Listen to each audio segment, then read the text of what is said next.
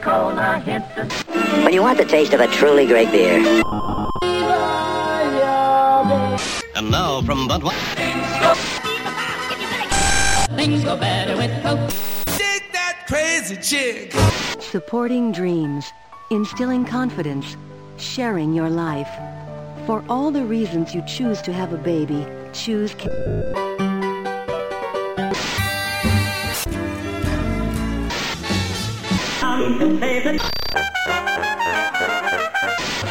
We play only classic hits and great rock and roll. Bom dia, boa tarde, boa noite.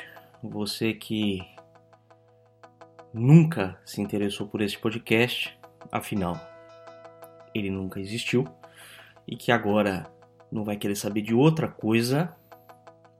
Nossa, péssima essa, né? Péssimo jeito de começar. Arrogância. Mas enfim, vamos lá, é o primeiro, é o piloto. É, não tenho muito jeito com isso, peço compreensão de todos, mas a gente sempre tem que começar de alguma maneira, senão a gente nunca começa. Né? É, bom, sejam bem-vindos ao The Right Talking, ah, uma iniciativa minha. Meu nome é Guilherme Lara Campos. Você já deve me conhecer do Twitter, do Facebook. No período eleitoral passado eu fiz algumas lives no YouTube, no Facebook. Não lembro se fiz no Twitter, mas acho que também fiz. Ah, também pretendo voltar com esse formato de vídeo, não sei se live, mas alguma coisa aí em termos de vídeo, é, gravado ao vivo, enfim, ainda a ser definido. Se quiser, deixe aí a sua sugestão em relação ao formato que vocês gostariam. É, mas, por enquanto, voltando eh, a falar com vocês, não só por meio de texto, mas agora também por meio de podcast. Ah, e eu quero começar a falar, para não ficar enrolando muito, já do assunto do momento, que é a Amazônia. É a histeria do momento, né? Ah, algumas coisas que a gente precisa ter sempre em mente quando a gente vê o noticiário, vê os coleguinhas falando sobre o assunto, a turminha ah, da isentosfera, a turminha da esquerda. Então, vamos destacar alguns pontos aqui que eu considero muito importantes para a gente tentar entender uma parte, pelo menos, é evidente, é, dessa barulheira toda. Né? Barulheira internacional que começou a ser feita, começou a ser empreendida pelo extremamente impopular presidente da França, Emmanuel Macron. Ah, presidente que vem passando por um momento muito difícil politicamente no seu país. Quem não se lembra dos coletes amarelos é, que incendiaram e colocaram fogo, esse sim, colocaram fogo no próprio país, na casa do Macron. Né? O Macron parece que não sabe bem onde mora, às vezes ele se confunde, né? Moro na França, moro na Amazônia, onde é a minha casa, né? Eu. É engraçado. Ah, mas a gente vai tentar esclarecer isso aí. Justamente esse é um dos fatores do Emmanuel Macron ter ah, encampado essa batalha de desinformação. É uma guerra, é um, é um- é um tipo de guerra, é uma guerra de, é uma guerra de narrativa, ah, muito comum na esquerda, é uma guerra moderna, apesar de que desinformação é, sempre, é, sempre foi um- um- um, uma arma em qualquer tipo de guerra ao longo dos tempos, mas ela se tornou e se torna cada vez mais como a arma principal, né? A arma de desinformação vem sendo utilizada cada vez mais nas redes sociais, né? Twitter, Facebook, ah, sobretudo, né? E, e em relação a isso, ah, sem sombra de dúvida, o presidente Emmanuel Macron sabendo da sua situação interna, falou: opa, vi um foguinho ali, vou explorar esse fogo, vou fazer desse incêndio, que existe, ninguém nega, uma catástrofe ambiental. E aí ele transformou esse incêndio, ou esses incêndios, esses inúmeros, inúmeros focos de incêndio que não, não atingem somente é, a Amazônia brasileira, mas a boliviana também.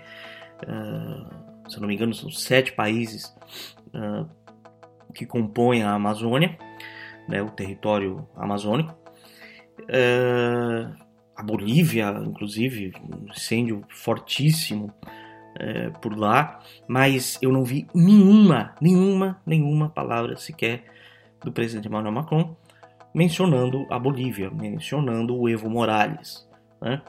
Mas tudo bem, isso a gente já sabe o motivo, a razão de ser. Vamos lá então. O presidente Emmanuel Macron, logo então, ele vê uma, uma grande oportunidade uh, para ele uh, na França de tentar melhorar a sua situação na, na, entre os seus eleitores, sobretudo com os produtores é, agrícolas é, franceses. E nesse sentido a gente é levado a, a lembrar do acordo comercial fechado agora entre Mercosul e União Europeia, que como todo acordo beneficia todas as partes, mas a gente sabe que a eficiência da eh, produção agropecuária brasileira ela, ela, ela é maior, ela é um, ela é um case mundial, né?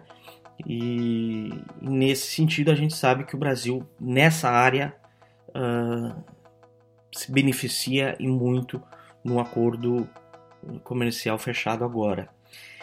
E então esse acordo foi mais um elemento que é, piorou a imagem do Macron entre certos setores produtivos do seu país e forçou é, o presidente a chegar a alguma uh, chegar à conclusão de que alguma coisa precisaria ser feita para ele tentar se salvar.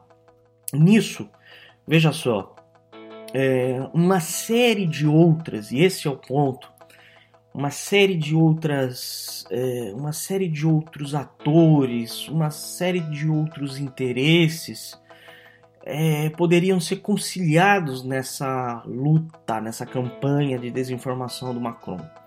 Né? Veja só, ele, ele não só conseguiria, em tese, se beneficiar com isso, explorando é, covardemente é, a situação economicamente frágil do Brasil, é, afinal ele não teria coragem de fazer o que está fazendo se fosse contra os Estados Unidos, por exemplo, mas contra o Brasil, o covarde teve essa é, disposição.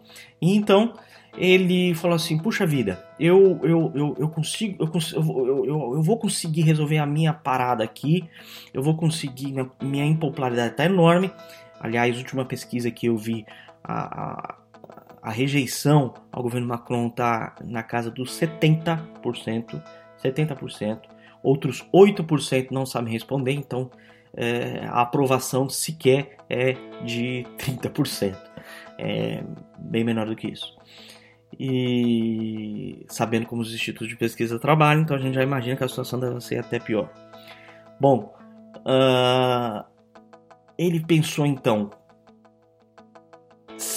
o, o, atacar o Brasil nesse momento pode ajudar na minha narrativa interna. Atacar o Brasil nesse momento pode ajudar a queimar a imagem do conservadorismo, da direita mundial que vem crescendo e conquistando. Uh, é, países, mundo afora, para não dizer corações. e posso também fornecer armas é, de narrativa para a esquerda norte-americana, que se aproxima agora de uma, da eleição. Lembrando que em 2020, ano que vem, uh, novas eleições aqui nos Estados Unidos. O Partido Democrata com duas dezenas de pré-candidatos, uma disputa enorme entre a esquerda para ver quem tem condição de passar mais vergonha, ou digo, é, de ganhar, quem tem maiores condições de ganhar do presidente Donald Trump. Enfim, é, essa é a ilusão deles, claro. Mas uh, isso realmente, por algum momento, isso funcionou. Eu pude reparar aqui, acompanhando alguns dos pré-candidatos aqui nos Estados Unidos, assim que a narrativa do, da catástrofe humanitária no pulmão do mundo, queria deixar todo mundo asfixiado na Europa e em todos os outros cantos do planeta, caso a floresta amazônica fosse totalmente devastada e as girafas e ursos polares e baleias amazônicas não tivessem para onde ir. Eu reparei que os candidatos, obviamente, aqui da esquerda americana, que estão, são, são todos eles é, extremos esquerdistas, tá? Não. Foi-se o tempo que o Partido Democrata aqui nos Estados Unidos é, simbolizava uma esquerda, vamos dizer, relativamente moderada. Isso já há algum tempo já não é mais verdade. E hoje eles disputam, acima de tudo, entre eles para ver quem é o mais radical, quem é o mais maluco, quem é que vai é, apresentar o plano mais mirabolante de salvação da humanidade, né? Às custas, adivinha de quem? Né? Bom, não é deles. Uh, nisso, esses candidatos começaram também a postar narrativa, lembrando que há um, um, aqui nos Estados Unidos um debate entre a esquerda americana do tal do Green New Deal, um pacotaço para na prática acabar com a economia americana e emplacar de uma vez por toda de uma vez por todas a, a, essa agenda ambientalista histérica maluca, uh, uma coisa trilionária, eu falo trilionária em termos de dólares, então só para vocês terem é, ideia do impacto que esse Green New Deal né, provocaria na economia americana, não só na americana, a gente sabe disso. Bom, uh, então eles começaram a se utilizar também. Então o Macron começou a ver uma oportunidade de começar a jogar iscas para todo mundo é, encampar, cada um com seu interesse, a mesma luta que ele, que é a luta contra o, o em princípio contra o Brasil, né? Mas muito mais do que isso. Então você começa a ver os, os pré-candidatos americanos aqui é, criticando o Bolsonaro, criticando a direita e, obviamente, com isso criticando o Trump. Uh, você vê é, os ambientalistas todos histéricos correndo atrás de todo tipo, uh, indo lá abrindo seus caderninhos e pegando todo tipo de, de, de manipulação já produzida para abastecer o exército de malucos na, na internet para aumentar essa histeria, dar ainda mais voz a essa campanha. E nisso Macron falou: ah, agora só falta eu conquistar o apoio dos meus coleguinhas europeus aqui. E eu sei que eu vou conseguir esses, esse, esses apoios, porque afinal Angela Merkel é tão esquerdalha quanto eu, e e a Alemanha, o apoio da Alemanha é um apoio fundamental. Devo conseguir também apoio de outros países, e com isso, quem sabe, eu até consigo acabar com um acordo é, Mercosul-União Europeia, e aí ah, eu tenho alguma coisa para apresentar aqui dentro da minha casa. Ah, aproveitou então, esperou um momento adequado. Reunião do G7 as sete maiores economias do mundo em Paris, ou melhor, na França. Uh, se reuniram todos eles e ele falou: agora eu vou convencê-los todos aqui a gente fazer uma uma uma uma conclusão aqui, um relatório dessa, desse encontro, condenando completamente e, e a, o Brasil e angariando aqui o apoio tão importante dos países europeus. Qual foi a surpresa? A Alemanha falou: nananina não, tô fora. Os outros países também, tô fora. Reino Unido, tô fora. Não, não, não vou entrar nessa guerrinha, que essa guerrinha é sua, meu camarada, não é nossa. É, lembrando que a Europa depende muito do, do comércio vindo do Brasil. Né? Não é exagero dizer que o Brasil alimenta a Europa. Né? Uh... Então, com isso, o francesinho se deu mal. Ele se deu mal. Não sabia o que falar. Na, na coletiva de imprensa que ele deu ao término do encontro, fez parecer que o que ele propôs foi aceito, o que é uma mentira, porque os outros países já falaram que estão fora dessa e, e que não pretendem é, empreender nenhum tipo de, de, de, sanção mais grave ao Brasil, muito menos o de uh, cortar, acabar com o acordo recentemente firmado. E o Macron ficou sozinho, falando sozinho. Eis aí o começo do fim do francesinho. Fim que ainda não chegou. Acho que a gente ainda está longe do término dessa história. Tem muita. É... Tem muita lenha para queimar.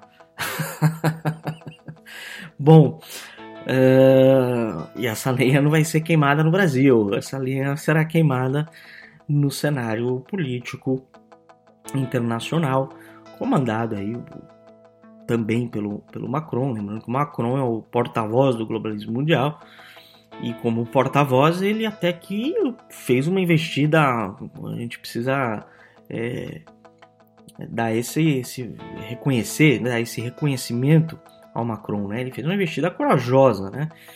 É, deu errado, como tudo que ele vem fazendo na França, tudo que ele vem fazendo é, mundo afora, deu muito, muito errado.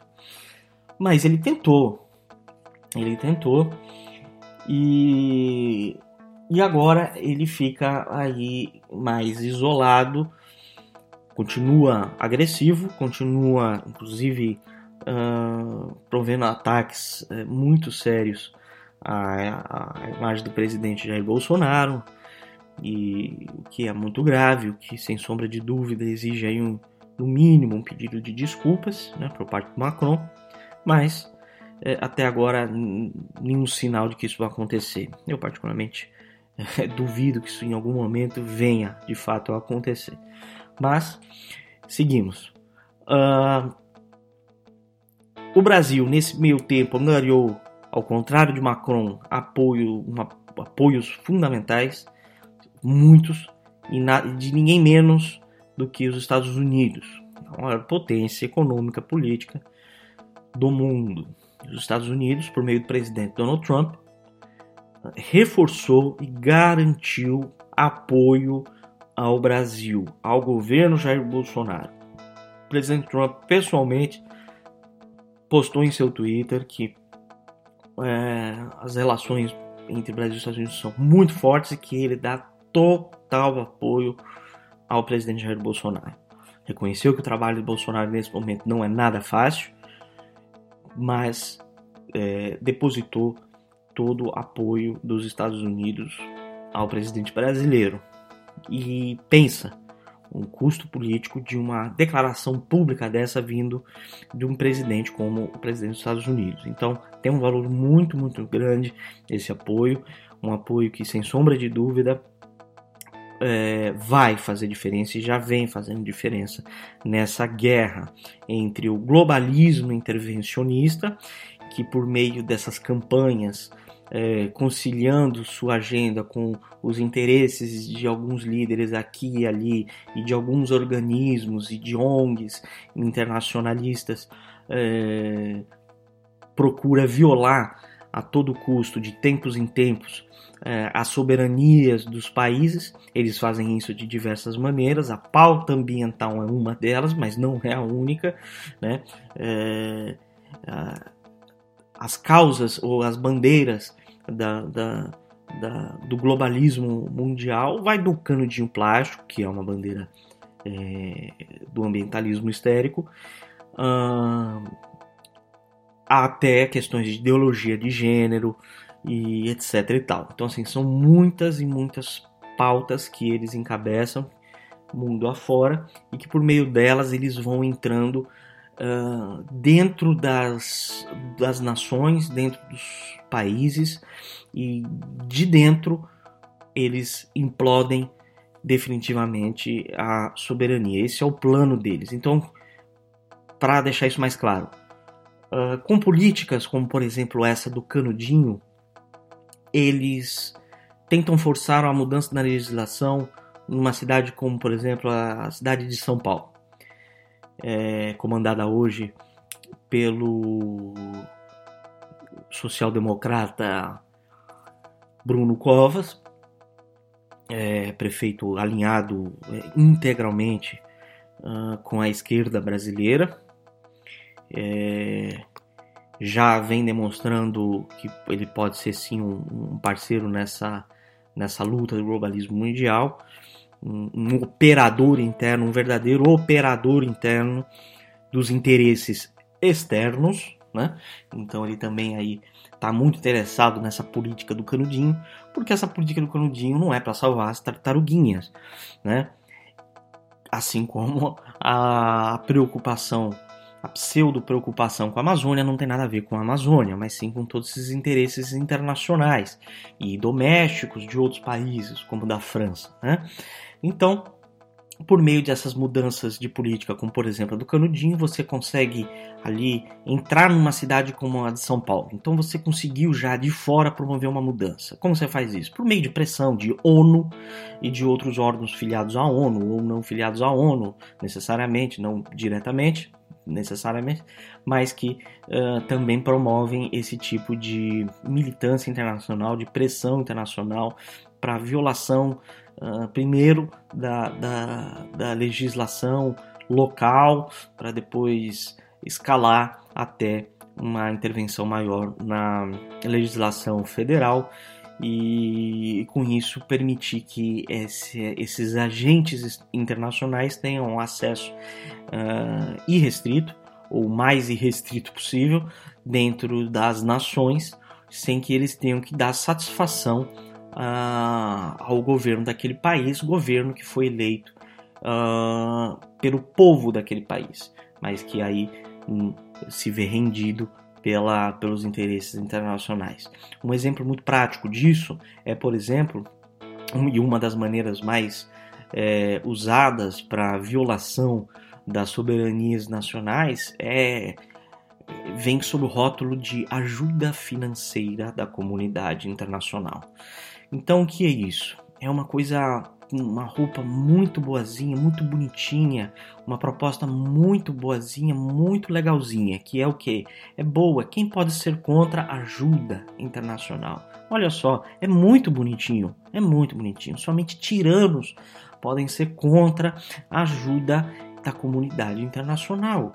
Puxa vida, né? É, o que ninguém sabe, muitos, muito poucas pessoas sabem e que vão passar a saber mais a partir dos próximos capítulos, é de que por trás dessas ajudas internacionais vem uma série de condições que essas, esses países impõem ao Brasil. Então eles mandam dinheiro e determinam que aquele dinheiro uh, seja utilizado para os projetos específicos tocados pelas ONGs norueguesas, dinamarquesas e que uh, o governo brasileiro não, não, não possa dar o destino que desejar para aquele dinheiro dentro da Amazônia, mas sim que aquele dinheiro seja obrigatoriamente utilizado por agentes é, específicos, ou seja, agentes que não são brasileiros, que estão no Brasil e não são brasileiros. Então veja só, é um dinheiro da comunidade internacional sendo dado a agentes internacionais, agentes estrangeiros dentro de uma nação. Então assim, é, é, melhor explicando, eles dão dinheiro como se fosse para o Brasil, mas quem vai administrar esse dinheiro não é o Brasil. São agentes estrangeiros que estão no Brasil. Ou seja, na prática é como se eles estivessem dando dinheiro deles para eles mesmos, entendeu? Para agentes é, deles dentro do Brasil. E somente esses agentes vão poder operar o dinheiro. fazendo, uh, tocando os projetos que são de interesses dessas ONGs, desses agentes. E esses interesses dessas ONGs, desses agentes, nós sabemos em nada coadunam com os interesses nacionais. Os interesses nacionais é, são, sim, uh, uh, traduzidos na política atual do governo Jair Bolsonaro, porque ele foi eleito pelo povo para tocar o país da maneira como ele está tocando, da maneira como ele está governando. Essa foi a vontade popular. Você pode amá-lo, você pode odiá-lo, você pode concordar com, com, com, as ações de governo dele, você pode discordar em parte ou no todo, não importa. Mas o governo Jair Bolsonaro foi fruto da maioria, da vontade da maioria. Então, as políticas que devem prevalecer em toda e em qualquer área do governo são as políticas do governo Jair Bolsonaro, porque elas, em última análise, tra traduzem a vontade popular, certo? Certíssimo, certíssimo. Então, o que acontece quando, na verdade, essa ajuda internacional dentro do país está sendo operada por agentes de fora? Isso quer dizer o seguinte: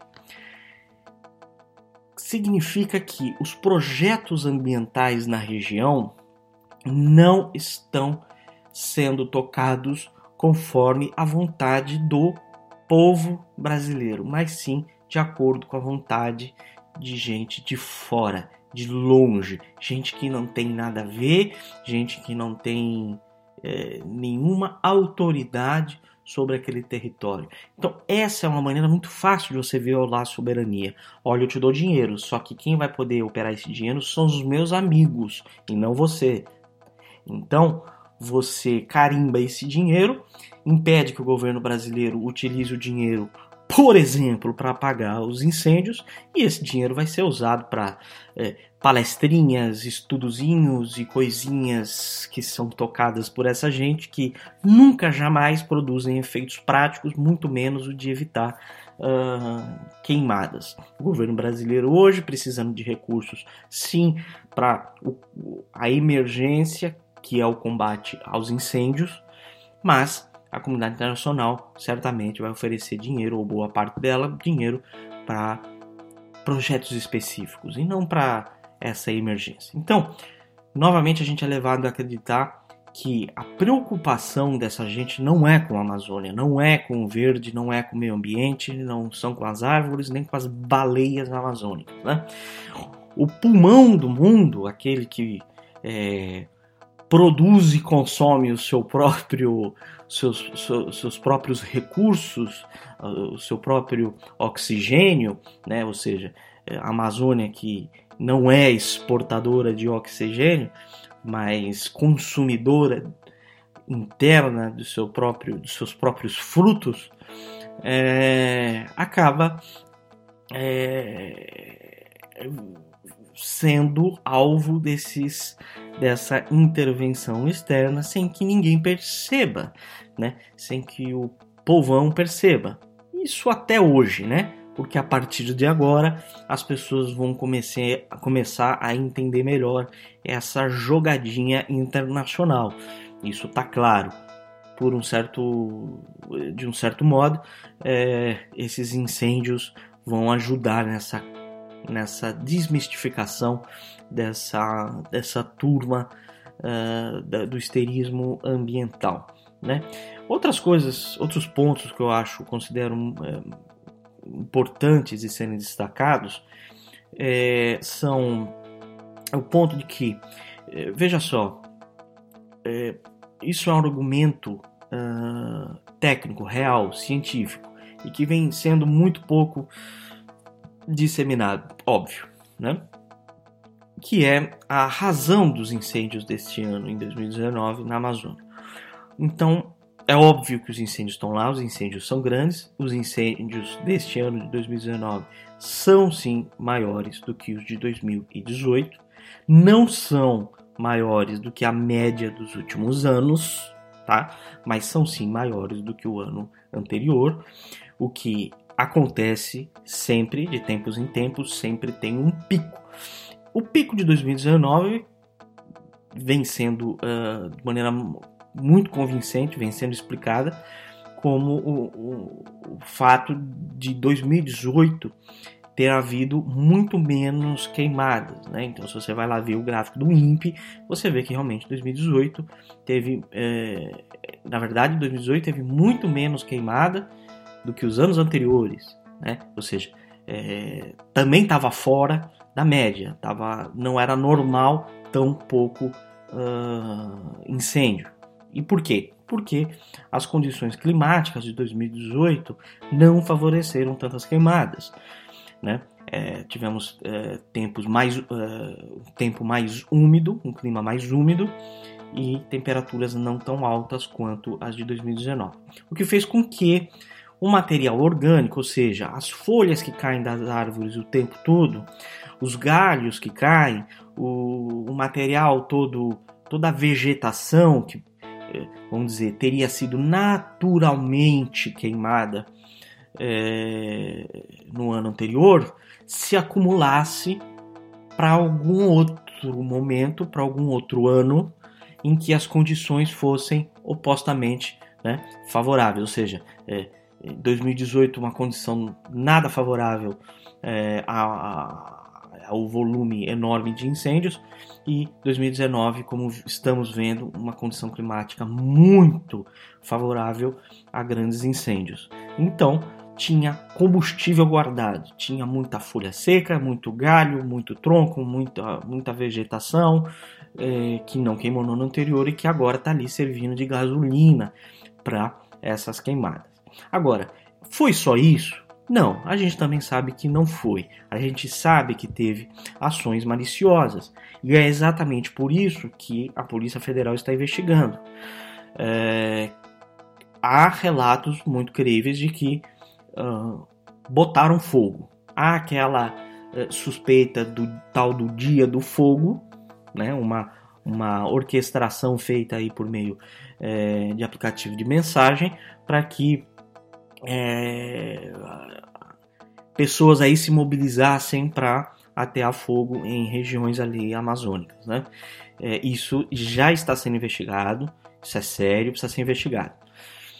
É, Agora, é importante que a gente de fato descubra o que é importante nessa história, quando a gente fala dos, dos, dos focos uh, criminosos, ou seja, daqueles pontos de incêndio que foram propositalmente provocados. A gente precisa saber quem foi, né? A gente precisa saber quem foi. Porque até agora a narrativa que está prevalecendo é que o Bolsonaro pegou uma caixinha de fósforo e foi lá e distribuiu é, é, para uma turma e falou: ó, gastem essas caixinhas de fósforo aqui, botem fogo na Amazônia inteira. Tá ok? É, mas a gente sabe muito bem que não foi isso, certo? Então a gente precisa identificar esses criminosos. Dentre esses criminosos, com certeza, há grilheiros, como sempre existiram, tá? Essa gente sempre tocou fogo na Amazônia, literalmente, todos os anos ora mais, ora menos, mas eles sempre foram parte também do problema das queimadas ilegais na Amazônia.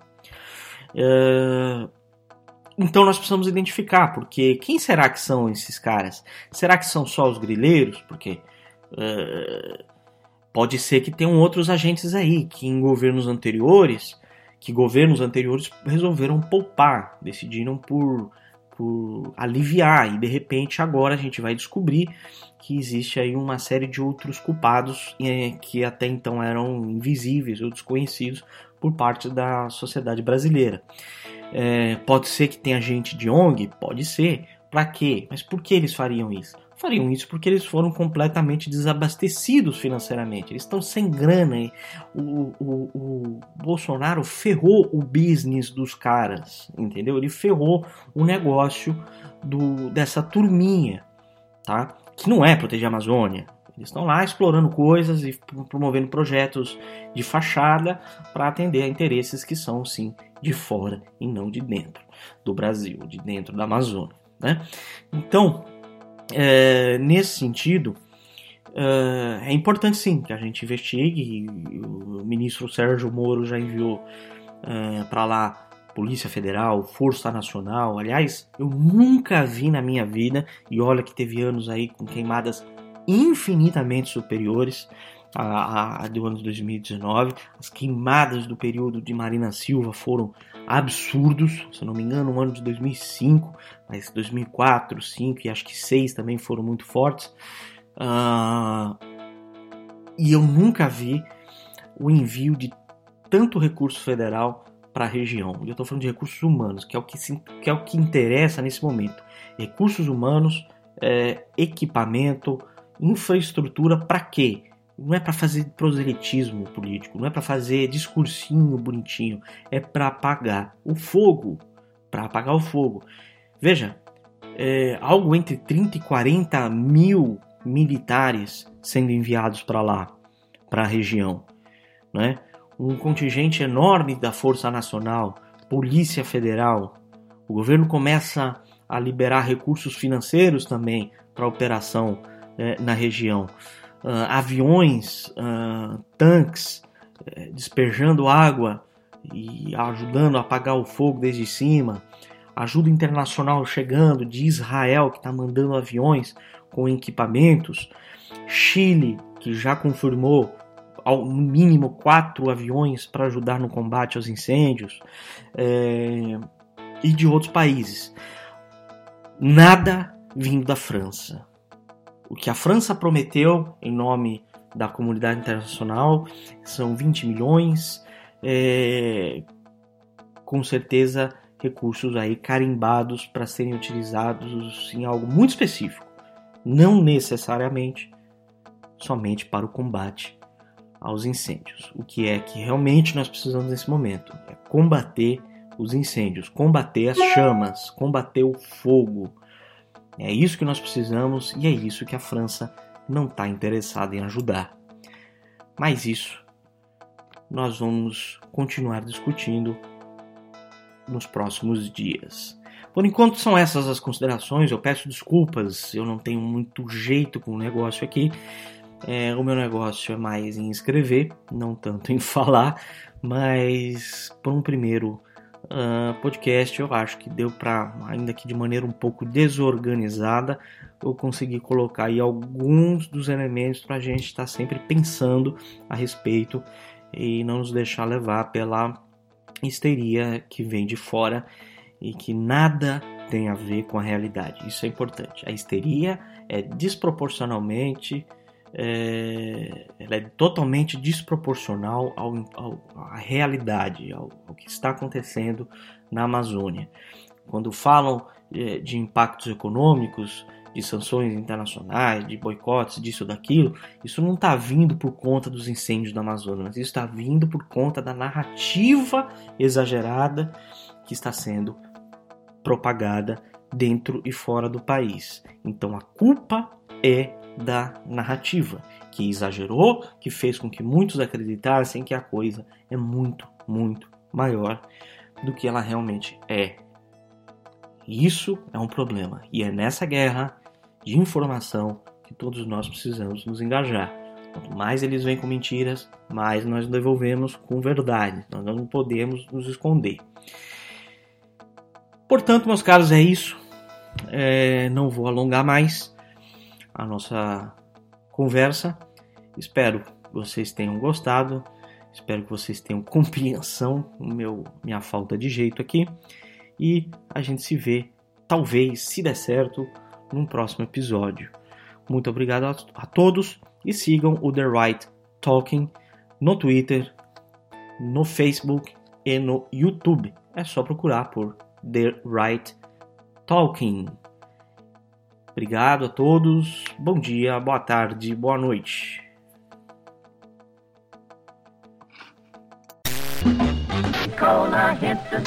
When you want the taste of a truly great beer. And now from Budweiser. Things go better with Coke. Dig that crazy chick. Supporting dreams, instilling confidence, sharing your life. For all the reasons you choose to have a baby, choose...